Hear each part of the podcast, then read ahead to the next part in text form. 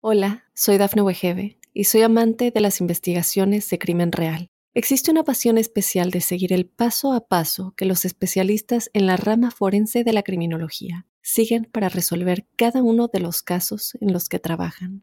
Si tú, como yo, eres una de las personas que encuentran fascinante escuchar este tipo de investigaciones, te invito a escuchar el podcast Trazos Criminales con la experta en perfilación criminal, Laura Quiñones Orquiza en tu plataforma de audio favorita. Óyenos audio. Drogas, dinero y mujeres. Conoce las historias de los jefes de cárteles más poderosos basados en hechos y testimonios reales. Mundo Narco. Recorre la vida de los grandes líderes de la mafia descubre las causas que los motivaron a volverse delincuentes, cometer sus crímenes, tejer una red de complicidades alrededor del mundo y amasar grandes fortunas gracias a la venta de drogas y otros delitos. ¿Estás listo para entrar al mundo narco? Prepárate para un viaje a las entrañas del crimen organizado. Mundo Narco.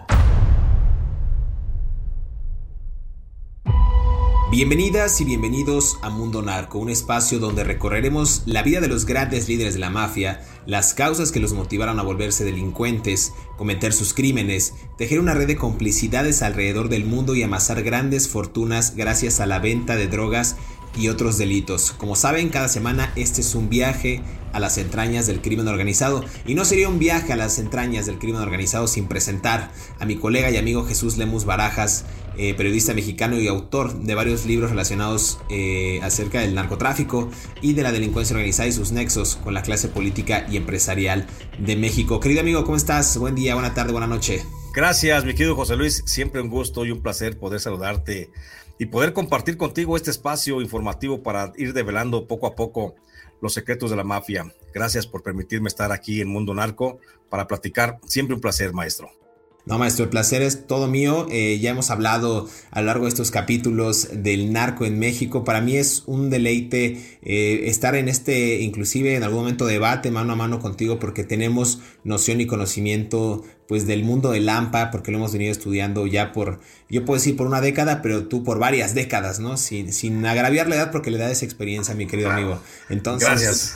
Pues vamos a darle el día de hoy con un tema que eh, también mucha gente sabe estar preguntando. Bueno, ya tocaron el tema del Chapo, del Mayo, de Rafael Caro Quintero, eh, inclusive de mujeres del narco, ¿no? De Emma Coronel, eh, hablaremos de Sandra Vila Beltrán también. Ahora el cártel de Tijuana, también conocido como el cártel de los Arellano Félix, una organización criminal que a mí me parece muy interesante porque a pesar de que es una, una organización que se fundó o que más bien que se estableció ya en el norte de México, es, decir, en la frontera con Estados Unidos, es originario, digamos, pues del estado de Sinaloa, porque los principales eh, operadores, los principales cabecillas de este cartel trabajaron pues de la mano del legendario Miguel Ángel Félix Gallardo, eh, el padrino, y también pues consolidó esta organización transportando marihuana y heroína a Estados Unidos, justo proveniente de esta zona serrana conocida como el Triángulo Dorado, es decir, tiene sus bases en el cártel de Guadalajara que ya hemos platicado en diferentes ocasiones. ¿Qué podemos empezar a ahondar, mi querido Jesús, en este episodio de Mundo Narco acerca del cártel de Tijuana, también conocido como la organización Arellano Félix? Mi querido José Luis, yo creo que es importante eh, referir una cosa. Creo que el cártel de los Arellano Félix, a la fecha actual, en este año en el que estamos grabando estos podcasts, es, eh, estamos hablando del 2022, a finales del 2022, creo que es la organización criminal más importante del país por una sola, un solo hecho. Creo que incluso es más importante que el cártel de Sinaloa, a lo mejor no tanto como el cártel de Jalisco Nueva Generación, pero sí es de los más importantes por el solo hecho de la discrecionalidad con la que está trabajando. El cártel de los Ariano Félix, si algo lo ha distinguido desde que murieron sus principales cabecillas, y desde que la señora Enedina Arellano Félix se encuentra al frente de esa organización, es que lo ha sabido mantener con un bajo perfil. A tal grado es el bajo perfil que maneja el cártel de los Arellano Félix, que a la fecha se considera como un cártel en extinción o en vías de desaparición incluso. Así aparecen algunos documentos del Servicio de Inteligencia del Gobierno mexicano, donde se señala que el cártel Jalisco, que el cártel desde los Ariano Félix va en retirada, que no representa ningún riesgo para la seguridad nacional y que de alguna forma se aleja cada vez más de las actividades del narcotráfico con fines, con fines de introducir drogas a Estados Unidos. La realidad es otra. La realidad es otra porque hay que considerar que el cártel de los Arellano Félix siguen tan activos como el día en que surgieron allá en el norte del país, solo que con una gran diferencia. La discrecionalidad con la que hoy parecen actuar, pues es derivado solamente de las buenas relaciones que ha establecido Enedina Arellano Félix con miembros del ejército mexicano, de la Marina y de la Guardia Nacional. Es decir, si el, ejército, perdón, si la, eh, los hermanos Arellano Félix, el cártel de los hermanos Arellano Félix, está activo todavía es porque ha podido horadar las estructuras del gobierno federal y siguen manteniendo corporaciones completas eh, dentro de su nómina que le permiten hacer actividades de, trasiego de drogas y que les permite mantenerse como si fueran fantasmas en el mundo del narcotráfico. Totalmente, tú lo has dicho eh, de manera eh, muy, concisa, parecería que es un cártel ya en decadencia y no es cierto, es, o sea, en a ver, en los decenios de 1980 y 1990 fue considerado como uno de los carteles más grandes y violentos que operaron en México.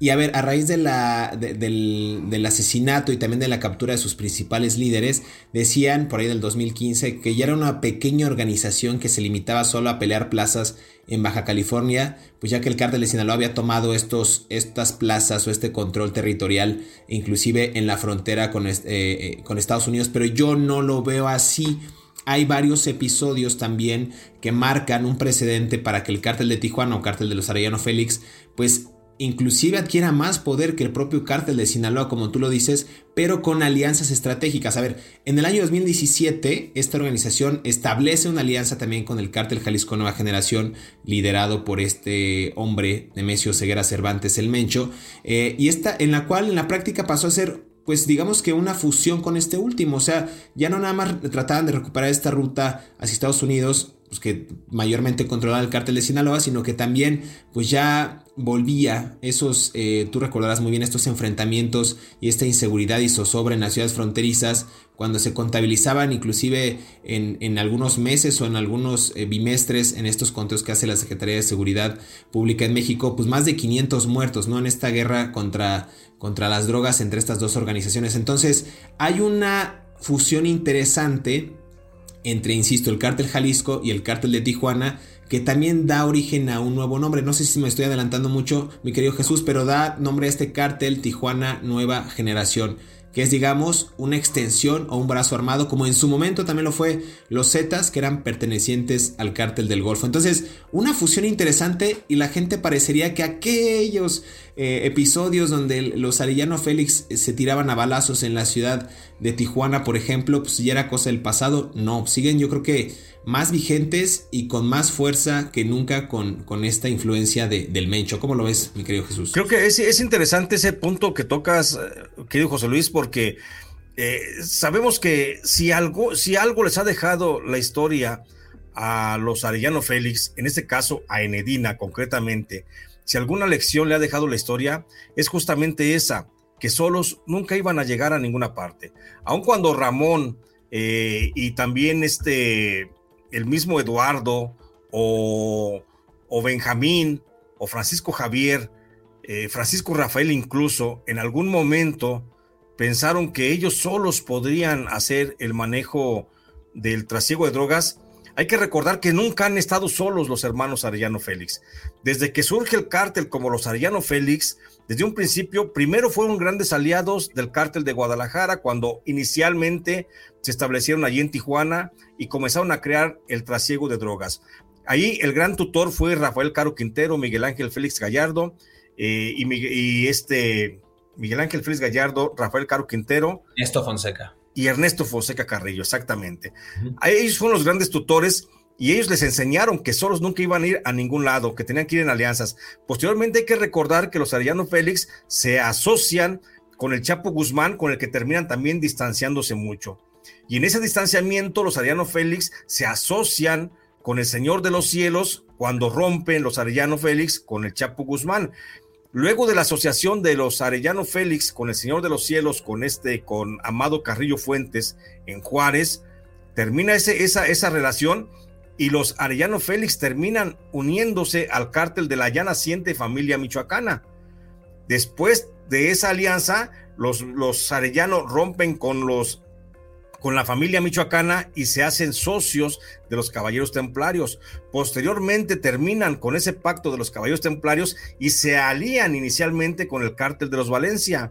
Terminada esa relación con, los con el cártel de los Valencia o el cártel del Nuevo Milenio, que en un momento fue llamado así, es cuando comienza la relación de los Arellano Félix con eh, Nemesio Ceguera, en lo que tú das en llamar perfectamente bien el cártel Tijuana Nueva Generación. Entonces, estamos viendo un cártel encabezado por Enedina Arellano, que desde el principio ha entendido que solos no van a llegar a ningún lado y son muy dados a las alianzas y esa parte de las alianzas que inician bien y siempre, siempre terminan mal, pues la ha llegado a fortalecerse y los ha llevado a mantener un estatus de privilegio dentro del mundo del narcotráfico. ¿Por qué? Porque si no fuera por esas alianzas, el cártel de los hermanos Ariano Félix hubiera desaparecido desde hace muchísimo, muchísimo tiempo.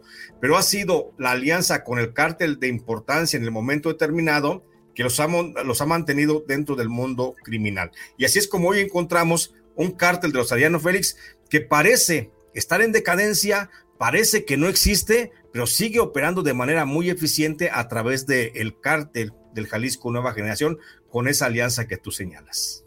Mi querido Jesús, vamos a hacer una pausa aquí en Mundo Narco para seguir conversando acerca del cártel de los Arellano Félix. Esta historia es más interesante y más compleja de lo que ustedes creen y no se despegue porque se va a poner mejor este episodio aquí en Mundo Narco.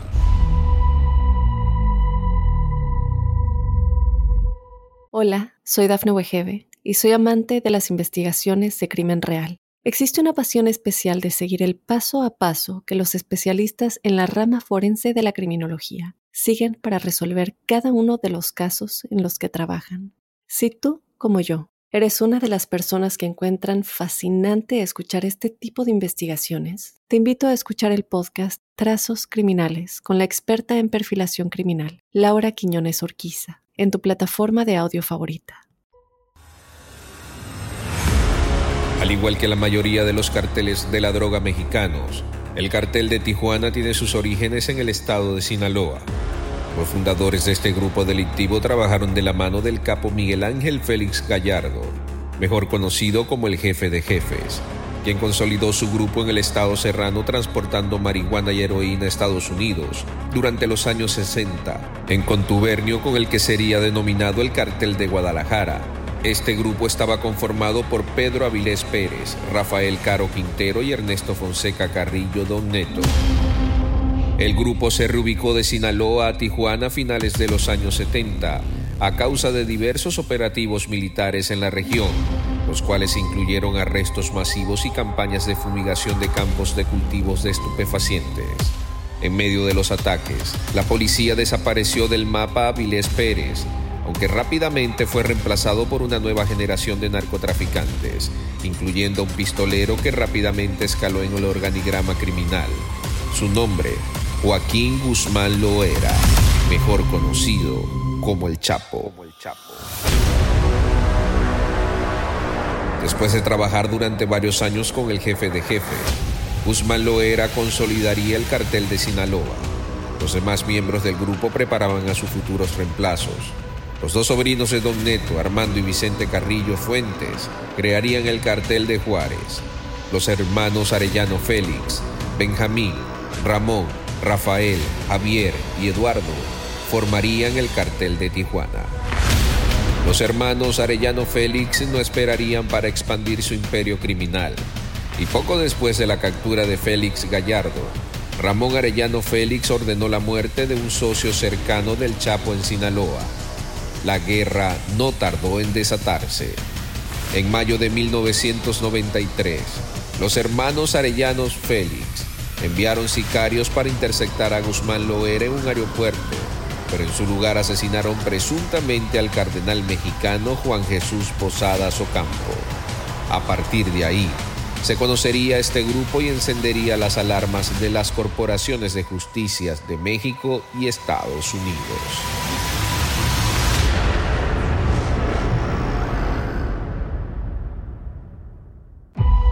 Regresamos a Mundo Narco, estamos conversando acerca del cártel de los Arellano Félix, cómo ha ido fusionándose esta organización criminal al grado pues de reinventarse de manera delictiva y no quedarse solamente como una organización digamos con un solo liderazgo sino que ha sabido inclusive pasar la estafeta a otros a otros narcotraficantes, a otras organizaciones, pero sin dejar de perder pues el claro, la clara visión empresarial eh, que tienen estos grandes capos, en específico el cártel de los Arellano Félix, liderado por Enedina Arellano Félix, de quien también ya hemos hablado aquí en Mundo Narco. Algo interesante, mi querido Jesús, sobre esta organización, pues justo es que el cártel de Tijuana ya decía yo que originaria del estado de Sinaloa porque convivió con estos tres grandes capos que ya mencionabas, con Caro Quintero, con Félix Gallardo y con Fonseca Carrillo.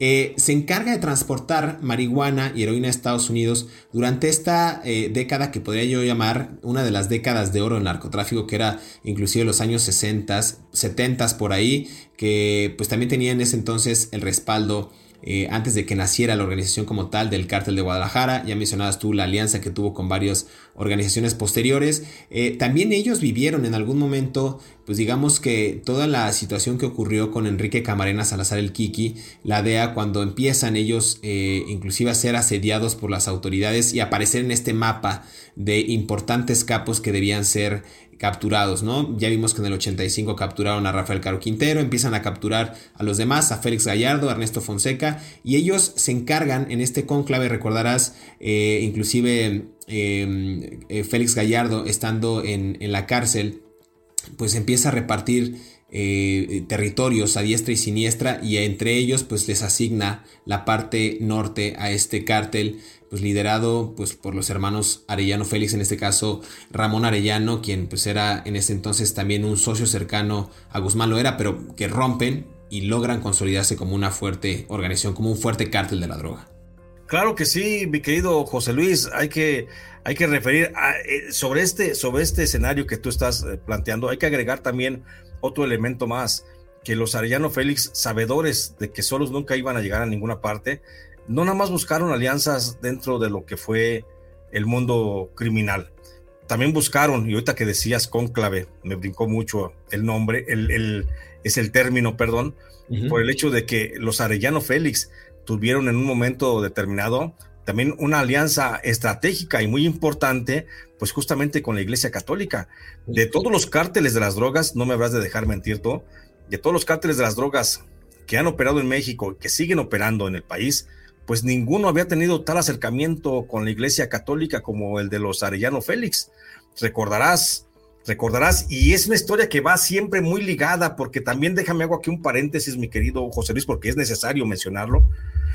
Los Arellano Félix tenían un gatillero súper eficiente que se llamaba Humberto Rodríguez Bañuelos, a quien yo conocí justamente cuando me tocó estar en prisión en la cárcel de Puente Grande y quien me contó algunas de sus andanzas, por supuesto, muchas de sus anécdotas y este eh, Humberto Rodríguez Bañuelos fue el que terminó asesinando al cardenal Juan Jesús Posadas Ocampo. Esto es nada más un paréntesis para seguir platicando luego más adelante de este gatillero de los Arellano Félix. Pero por lo pronto hay que recordar que los Arellano Félix, a través de Ramón Arellano y de Benjamín Arellano Félix, pues tuvieron una gran, un gran acercamiento, nada más y nada menos que con el enviado personal del Papa eh, Juan Pablo II en México. Estamos hablando de el, obispo primado, no, perdón, sí, del obispo, no, de el nuncio apostólico, Girolamo Prigione.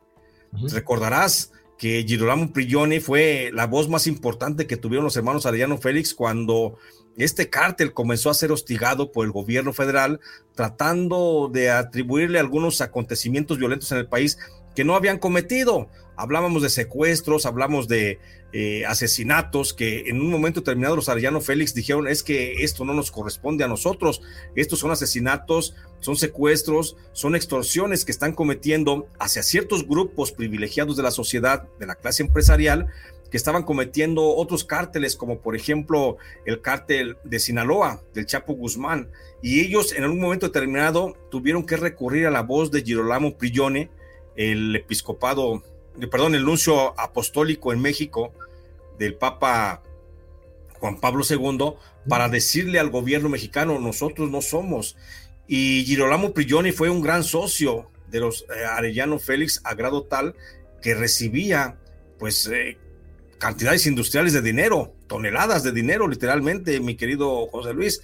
Entonces, esa, esa alianza que hace el cártel de los Arellano Félix con la Iglesia Católica es lo que también les permite revestirse un poquito de lavar un poco su conciencia de lo que estaban haciendo en el país y de alguna forma acercarse y ganarse a un gran sector social mexicano que es el de la Iglesia Católica.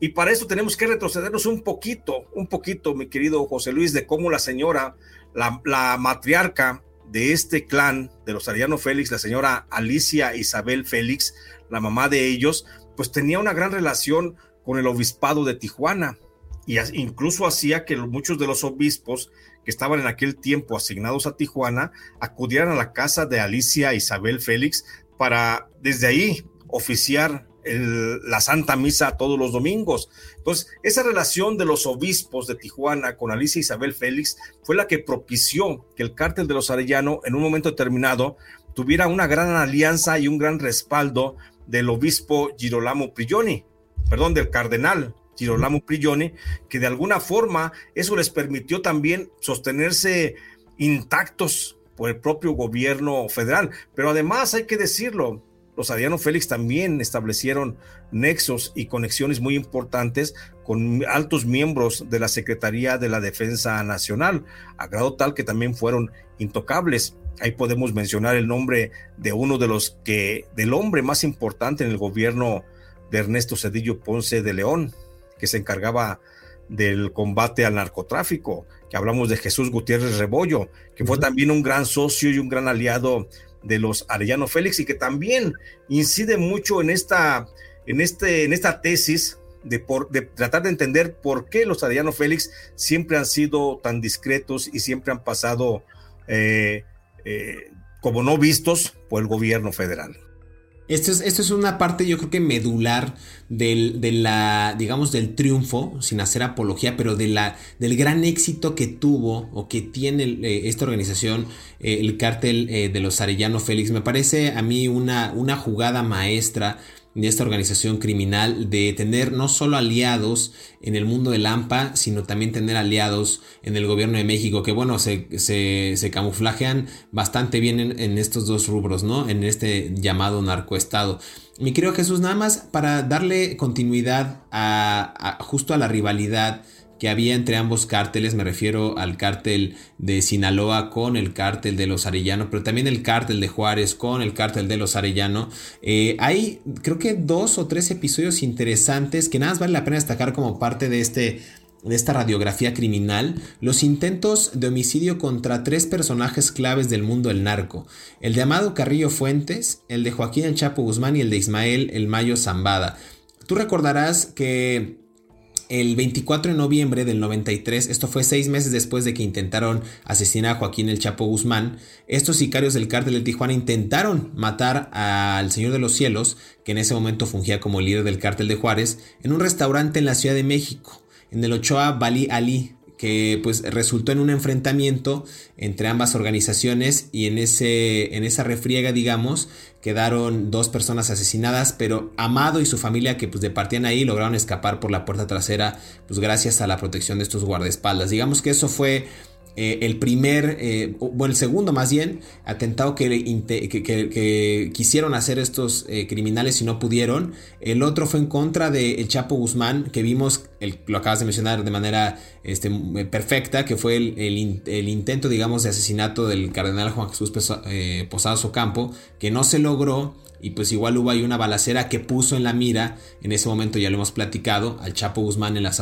eh, con las autoridades tanto mexicanas como estadounidenses. Pero el que más me llama la atención es el intento de homicidio contra Ismael El Mayo Zambada. Y esto hay reportes ya públicos de febrero del año 2002, cuando dice la DEA, inclusive la PGR en ese momento, la, extinta Procuraduría, hoy Fiscalía General de la República, que Ramón Arellano Félix llegó a la ciudad de Mazatlán pues con el fin de perpetrar este asesinato en contra de El Mayo Zambada, eh, quien es, era y es el líder del cártel de Sinaloa, eh, y en ese año, en ese año, estamos hablando del 2002, el 10 de febrero, es detenido eh, por agentes de la Policía Ministerial cuando se trasladaba, pues acompañado por dos hombres. En ese momento era Manuel López y Héctor Solórzano, tú lo recordarás muy bien. Entonces, a ver, dicen que intentó asesinar a este máximo líder del narco, pero en el enfrentamiento Ramón Arellano Félix es pues asesinado, ¿no? Lo frustran el intento de homicidio en contra del Mayo Zambada quienes también resultan eh, asesinados es uno de estos sujetos que acabo de mencionar, Héctor Solórzano. Entonces, a ver, también creo que lo que se caracterizó bastante en los primeros años del cártel de los Arellano Félix fueron estos enfrentamientos, mi querido Jesús, en los que ellos trataban de imponerse como única organización, eh, ganar liderazgos a través de la, de la violencia y pues desatar una ola de terror en las ciudades donde ellos quisieran tener mucha presencia. Eh, no te voy a dejar hablar ahora porque ya se nos acabó el tiempo en este bloque, mi querido Jesús, pero nada, será como para dar un gran contexto. Déjame hacer otra pausa y regresamos aquí a Mundo Narco para hablar acerca del cártel de los Arellano Félix. No se despegue. Hola, soy Dafne Wegebe y soy amante de las investigaciones de crimen real. Existe una pasión especial de seguir el paso a paso que los especialistas en la rama forense de la criminología siguen para resolver cada uno de los casos en los que trabajan. Si tú, como yo, eres una de las personas que encuentran fascinante escuchar este tipo de investigaciones, te invito a escuchar el podcast Trazos Criminales con la experta en perfilación criminal, Laura Quiñones Orquiza, en tu plataforma de audio favorita. Cinco cosas que no sabías del cartel de los Arellano Félix. Número 1. Como consecuencia de las luchas internas, arrestos y muertes de sus más importantes líderes, el cartel de los Arellano Félix hoy en día es tan solo una pequeña parte de lo que alguna vez llegó a ser en los años 90 y comienzos del siglo XXI, cuando era considerado una de las organizaciones criminales más violentas y poderosas de México la cual llegó a tener el control de más de la mitad del territorio del país azteca. Número 2. Francisco Rafael Arellano Félix fue arrestado por las autoridades mexicanas en 1993, pero luego de que el Chapo y Héctor Palma Salazar el Güero fueron arrestados, el clan de los Arellano Félix alcanzó un crecimiento inusitado. Posteriormente hicieron pactos con la organización liderada por Caro Quintero en Sonora, con el cartel del milenio en Michoacán, liderado por los hermanos Valencia, así como alianzas en Colima, Jalisco y Oaxaca, que les permitieron tener control sobre el tráfico de drogas de norte a sur. Número 3. Después de que el Chapo escapara de una prisión de máxima seguridad en el 2001, comenzó una nueva escalada de violencia en México. En febrero del 2002, Ramón Arellano Félix viajó a Mazatlán para supervisar y tomar parte de un atentado en contra de la otra cabeza del cartel de Sinaloa, Ismael Zambada García, alias El Mayo. Sin embargo, los hombres del Mayo consiguieron tomar la delantera y asesinaron a Ramón. Número 4. Actualmente, Enedina Arellano Félix, Arias La Mami, dirige el cartel de los Arellano Félix. Enedina es hermana de los fundadores de la organización. Sin embargo, antes de dirigirlo era la encargada de las operaciones financieras de la organización, así como del lavado de dinero. El cartel está ubicado en la frontera con Estados Unidos, en específico en Tijuana, un punto estratégico para el trasiego de drogas hacia el sur de California, uno de sus mercados más rentables alrededor del mundo. Número 5. En diciembre del 2012, Eduardo, el último de los hermanos Arellano Félix que se encontraba recluido en una prisión de México, fue extraditado a Estados Unidos y sentenciado a 15 años de cárcel en agosto del 2013. El hermano mayor, Francisco Rafael, fue asesinado por un sicario en octubre del 2013, aunque no era considerado una pieza importante al interior del cartel en el momento de su captura.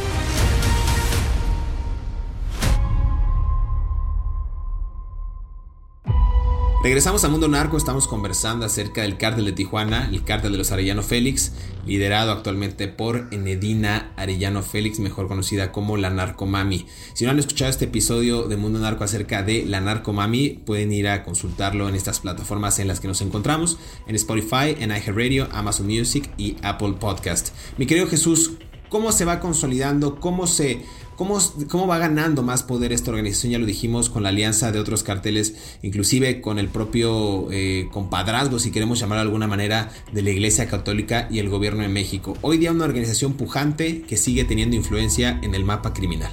Muchísima influencia, querido José Luis, porque si no fuera por la Iglesia Católica y si no fuera justamente por la Secretaría de la Defensa Nacional, el cártel de los Arellano Félix hubiera estado borrado pues desde hace mucho tiempo. Nada más para recordar, hay que hacer el contexto de todo esto que estamos diciendo. Hay que recordar que el primero en, ser abatido de los jefes de los Arellano Félix, pues fue Ramón Arellano. Tú decías ya precisamente en ese atentado que se cometió contra Ismael Zambada García en el 2002, donde finalmente cayó abatido Ramón Arellano y parecía parecía que se caía, eh, que se desintegraba el imperio de los Arellano Félix sin el liderazgo de Ramón Arellano. Después, por supuesto, bueno, Benjamín lo logra, lo logra mantener unos meses más el control de la organización criminal, pero Benjamín luego es detenido, eh, fue capturado allá en, también en el, 2000, en el 2002 y parecía que se venía justamente abajo la estructura del cártel de los Arellano. Eh, lo, retoma Francisco Javier y Francisco Javier fue arrestado en el 2006 en Estados Unidos. Y otra vez parecía que se caía, pero el control lo retoma entonces Eduardo Arellano Félix, quien fue eh, luego fue quien fue detenido en el 2008 y aún así te digo parecía que todo se venía, pero luego de repente lo vuelve a retomar el control de los Arellano Félix, Francisco Rafael, quien finalmente terminó siendo asesinado en la fiesta que ya referías tú cuando hablábamos de la narcomami, que fue asesinado por un payaso en una fiesta allá en Los Cabos en octubre del 2013. Entonces, entre que se cae el, el, el, cártel por falta de un liderazgo, pues siempre llega y lo retoma alguien más.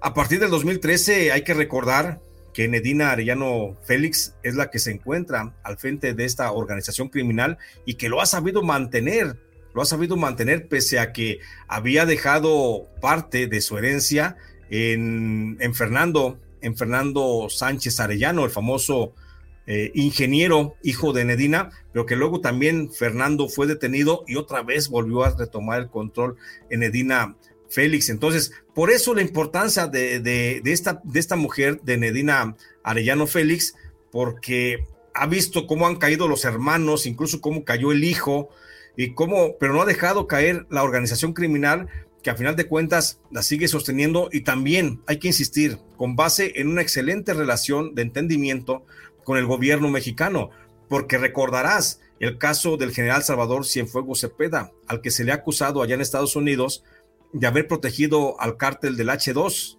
de Francisco Patrón Sánchez allá en Nayarit. Pues también otra cosa que no se ha dicho es que el general Salvador Cienfuegos Cepeda mantuvo una excelente relación de trabajo con Enedina Arellano Félix, al menos durante el sexenio del presidente Enrique Peña Nieto, justamente en el tiempo en el que el general Salvador Cienfuegos Cepeda era el jefe, era el secretario de la Defensa Nacional. Y esto te digo por la sagacidad de Nedina, de que ha sabido mantener el control de este cártel. Esto está bien interesante, eh, justo porque habla de la reconfiguración de la propia organización y cómo logró llegar a que, a lo que hoy se conoce como una Pax Narca, ¿no? Esta paz relativa, inclusive en la frontera, donde se presume que ya hubo una tregua entre los cárteles de Tijuana y el de Sinaloa, que eran, digamos, como los principales rivales. Y eso también, digamos que supondría una paz entre el cártel de Sinaloa y el cártel Jalisco Nueva Generación, quizás en un acuerdo en, o en, una, en, una, especie perdón, de entendimiento en el que las organizaciones se vuelven a repartir, parece ser, los territorios sin que haya mayor pugna por ellos. Tú hablabas del arresto de Eduardo Arellano Félix, cuando se divide el grupo, mi querido Jesús, que pasa a manos de Fernando Sánchez Arellano, el ingeniero, y sobrino de, los fundadores del cártel. Después eh, tomó las riendas de una facción, Fernando Sánchez, mientras otra la toma un personaje también que, se nos ha escapado un poco, pero que puede ser, digamos, interesante, no trascendental, pero importante, eh, que era de nombre Eduardo Teodoro García Cimental, el Teo, o el Tres Letras, que lidera la otra parte de la facción, y creo que aquí también él incide un poco a lo que hoy día insisto, es la Pax Narca en esta parte de la frontera con México, porque él busca una alianza con el cártel de Sinaloa, mientras que Sánchez Arellano, Fernando, pues formó presuntamente una alianza con los Zetas del otro lado, digamos, del norte de México, en esta zona de, Laredo y Nuevo León, en ambos lados de la frontera. Y ahí se da una lucha sangrienta pero tras el arresto, digamos que de este sujeto del Teo en el año 2010, pues parece que la organización se consolidó, digamos, de nuevo alrededor del ingeniero y se, se, se se establecieron estos vínculos que bien mencionabas, tanto con la iglesia ya más afianzados y con el gobierno de México con estos elementos de la Sedena. Entonces, insisto, un caso muy interesante, muy emblemático, porque es una organización que ustedes, insisto, pensarán que ya no está dentro del mapa criminal, pero con este liderazgo del que hemos hablado de Nedina Arellano Félix, pues es, digamos, muy pujante. Actualmente se dice que opera eh, pues principalmente en la ciudad cuyo nombre toma el cártel de Tijuana, eh, en la frontera con Estados Unidos, pero también pues tiene esta fuerte influencia en el sur de California, en Estados Unidos, al, al digamos realizar este trasiego de drogas constante. Eh, en mayor medida con marihuana, cocaína y recientemente con, con fentanilo, me parece, mi querido Jesús. Yo creo que sí, José Luis. Fíjate que tocas un tema bien importante al referir justamente la presencia del cártel de los Ariano Félix del otro lado de la frontera. En México, pues, dice la autoridad, es que los Arellano están en retirada, es que los Arellano es un cártel en decadencia, es que los Arellano ya no representan gran riesgo para la seguridad nacional. Pues la verdad es que lo representan hoy más que nunca, porque si bien es cierto que los Arellano Félix mantienen presencia en todo el estado de, en toda la península, hablemos completamente de la península de Baja California, tanto en, las dos, en las dos Baja Californias, tiene presencia en Sonora, tiene presencia en Chihuahua, pues también hay que recordar que también tiene presencia casi de la misma forma, pero del otro lado de la frontera. En Phoenix, en Colorado, en Baja California, perdón, en California, también tiene mucha presencia esta organización criminal y son ellos los principales eh, recipendiarios de la droga que se genera en México, que se pasa a Estados Unidos y que se tiene que circular allá en Estados Unidos. No precisamente, hay que recordarle también a nuestra audiencia que no precisamente los cárteles de las drogas operan así. La droga que manda el cártel de Sinaloa hacia Estados Unidos la tiene que mover y que manejar allá otra célula del cártel de Sinaloa, no precisamente. Entonces, la, la gran estructura de narcotraficantes que opera en Estados Unidos, de la que de la que muy extrañamente no existe un registro, de la que muy extrañamente no existen nombres de narcotraficantes en Estados Unidos, de la que muy extrañamente no aparecen nombres de cárteles de las drogas en Estados Unidos, pues esa gran estructura de distribución de drogas desde California hasta Nueva York y hasta Washington, cubriendo casi todo el territorio nacional, está justamente controlada por el cártel de los Arellano Félix.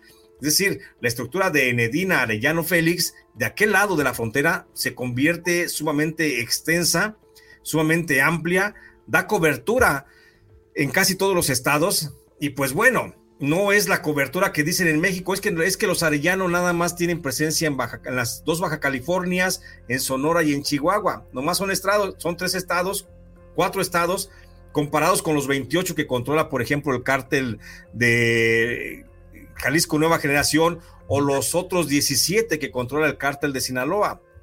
Y por eso parece como que está en decadencia y en caída el cártel de los Arellano. Pero si vemos del otro lado de la frontera, si borráramos la frontera, vamos a encontrar una estructura criminal de los Arellano Félix que se extiende por todo el territorio nacional de Estados Unidos que hay que decirlo también es mucho más amplio que el territorio mexicano. Entonces, eso es lo importante de, los, del cártel de los Arellano, que no está trabajando de la frontera hacia el sur, sino que ellos trabajan de la frontera hacia el norte. Y es allá donde los aparatos de inteligencia en México pues ya no funcionan, ya no operan, ya no tienen pistas de cómo se mueven las drogas y pues para el gobierno norteamericano a través de la DEA, que es la principal administradora de drogas allá en Estados Unidos, pues simplemente son cárteles y organizaciones que no quiere que existan. Totalmente. Y nada más déjame agregar un punto antes de irnos, mi querido Jesús. Eh, coincidirás o no conmigo, pero veo esta lectura que tras la extradición de Joaquín el Chapo Guzmán, también adquieren más poder, es decir, de alguna manera el cártel de Sinaloa en estas zonas que tenían influencia, recordemos que cada vez que capturan a un líder o atacan a un cártel y se fragmenta esa fracción del cártel o esa célula, surgen 5, 10, 20, 30 más. Yo no dudo ni tantito que tras la extradición del Chapo, muchas de los sicarios o de los operadores que pudo haber tenido el cártel de Sinaloa en esas zonas no se hayan ido con el cártel de Tijuana en este caso con el cártel de los Arellano Félix, para crearle mayor poder e influencia y seguir expandiendo estos terrunos, toda esta fuerte, todo este fuerte control hacia el norte eh, de México al sur de Estados Unidos, digámoslo así. ¿Tú cómo lo ves? Ya para matizar el punto. Pues así es, yo definitivamente creo que eh, lo que la, visión parcial que tiene eh, la sociedad mexicana del tema del narcotráfico es que muchos piensan que el narcotráfico, los cárteles de las drogas se terminan en la frontera norte cuando en realidad muchos de ellos comienzan a sobrevivir después de esa frontera norte. Entonces, vemos el, caso más concreto del cártel de Sinaloa, que te digo, parece que en México ya está desarticulado, dice la autoridad, ya no es ningún, ya no representa ningún peligro, pero velo más allá de esa, de esa frontera y por supuesto que es un cártel vivo, actuante y generando muchísimo, muchísimo dinero y también generando muchísima violencia. Porque de allá para acá, de Estados Unidos para México, de México para Estados Unidos, hay droga y de Estados Unidos para México hay dinero, el que están mandando, pero también hay armas. Y eso también empuja y, y pues alienta mucho a la violencia en el país. Totalmente de acuerdo. Otra vez un placer, mi querido Jesús, platicar contigo en estos episodios de Mundo Narco.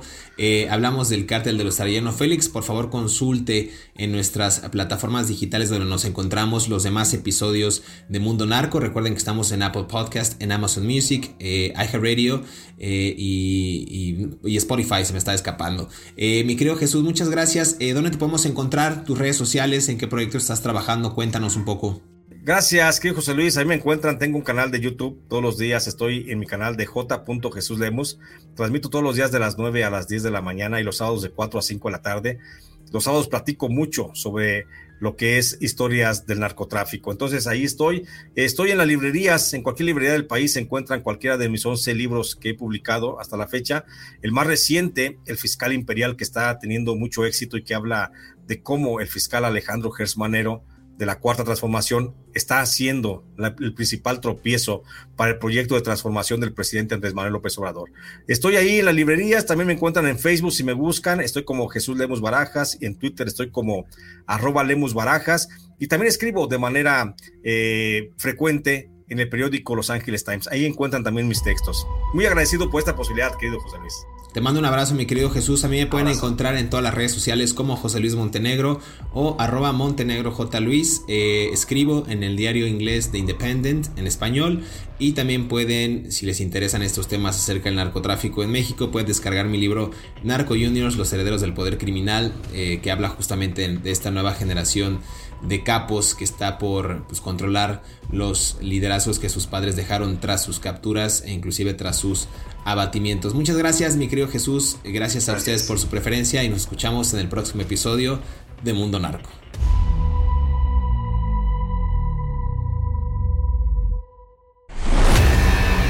Desde el año 2010 existe una paz relativa en Tijuana la denominada Pax Narca, que ha sido atribuida a una tregua entre los carteles de Tijuana y Sinaloa, siendo este último el que ostenta el control de Tijuana y sus áreas vecinas. Sin embargo, información publicada por Informes de Inteligencia de México y Estados Unidos a inicio del 2015 detalla que el cartel de Tijuana intenta retomar territorios de Sinaloa. Otros informes indican que el cartel de Tijuana realmente se está expandiendo de forma internacional dejando de lado sus operaciones en el país azteca. En sus inicios el cartel de Tijuana, también llamado el cartel de los hermanos Arellano Félix, reclutaba a sus colaboradores entre jóvenes de clase media alta de Guadalajara, Mazatlán y Tijuana, y a través de suntuosas fiestas en las que prometían diversión y una vida llena de lujos. Hoy en día, el cartel opera en silencio y con alianzas estratégicas, pues ahora recluta gente de negocios o empresarios potenciales que les ayuden a la transportación del estupefaciente e inclusive en el lavado de dinero. Si te gustó este episodio, active el botón de seguir en la plataforma que nos estés escuchando, ya sea en Spotify, Amazon Music, Apple Podcast o iHeartRadio. Mundo Narco es un producto original de Mundo Now, todos los derechos reservados.